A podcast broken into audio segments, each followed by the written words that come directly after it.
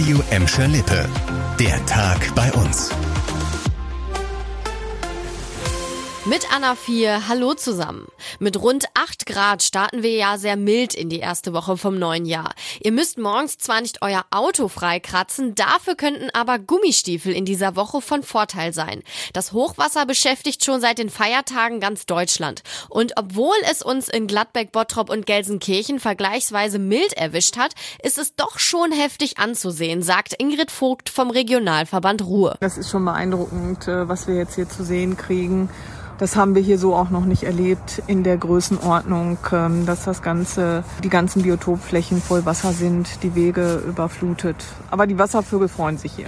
Sie hat sich heute mit unserem Reporter im Gelsenkirchener Waldgebiet Emscherbruch getroffen. Das ist mittlerweile eine richtige Sumpflandschaft. Mehrere Biotope sind über die Ufer getreten, wodurch eben die Bäume nicht mehr ganz so fest im Boden verankert sind. Da solltet ihr euch besser zweimal überlegen, ob der Spaziergang durch den Wald wirklich sein muss.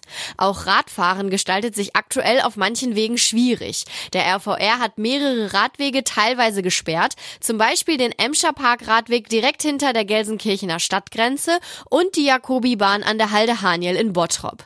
Der Lichtblick kommt dann Richtung Wochenende. Da soll der Dauerregen aufhören. Der RVR kann aber noch nicht sagen, ab wann sich die Hochwasserlage normalisiert. Frischen Wind gibt's seit heute beim FC Schalke. Der Eurofighter Marc Wilmots ist zurück und zwar langfristig als neuer Sportdirektor.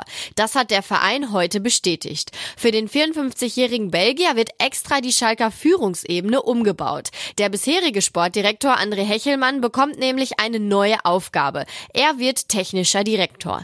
Diese Position hat es bisher so nie gegeben. Sie wird jetzt extra noch geschaffen. Hechelmann soll in seiner neuen Position wichtige strategische Entwicklungen und übergeordnete Prozesse im Blick behalten. Zum Beispiel nennt der Verein das Thema Digitalisierung. Wilmots hingegen trägt als neuer Sportdirektor laut Schalke die gesamtsportliche Verantwortung. Vor allem für Kaderplanung, Trainerteam und die restliche Belegschaft. In den nächsten Tagen sind in Gladbeck, Bottrop und Gelsenkirchen wieder viele Sternsinger unterwegs. Dann ziehen Kaspar, Melchior und Balthasar wieder von Tür zu Tür, sammeln Spenden und bringen Segen. In diesem Jahr sammeln sie vor allem für Gebiete, die unter dem Klimawandel leiden. Zum Beispiel unterstützen sie mit den Spenden ein Hilfsprojekt, das den Regenwald in Kolumbien erhalten will. Die Gelsenkirchener Sternsinger sind heute von Oberbürgermeisterin Karin Welge empfangen worden. Am Nachmittag fiel in der Tropenhalle der Zoom-Erlebniswelt der Startschuss für die diesjährige Aktion. Das war der Tag bei uns im Radio und als Podcast. Aktuelle Nachrichten aus Gladbeck, Bottrop und Gelsenkirchen findet ihr jederzeit auf radioemschalippe.de und in unserer App.